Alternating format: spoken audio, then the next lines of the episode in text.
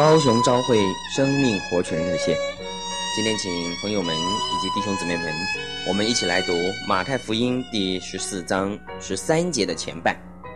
耶稣听见了，就上船，从那里独自退到野地里去。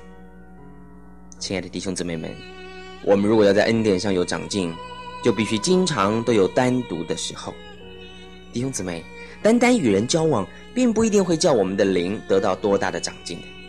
但是，一个小时安静的祷告，它所带给我们属灵的进步，往往要比一整天和人交往所得到的更多。亲爱的朋友们，人需要单独的和神同在，因为神他是又真又活的，而单独的亲近神，以及和神面对面的交通。这些都是我们得着侍奉的能力，亲爱的朋友们，就是连基督在地上的时候呢，他也需要常常单独的亲近神，与神面对面的交通。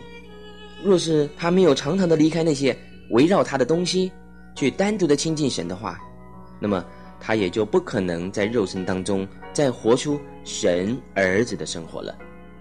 亲爱的朋友们，亲爱的弟兄姊妹，让我们往野地里去。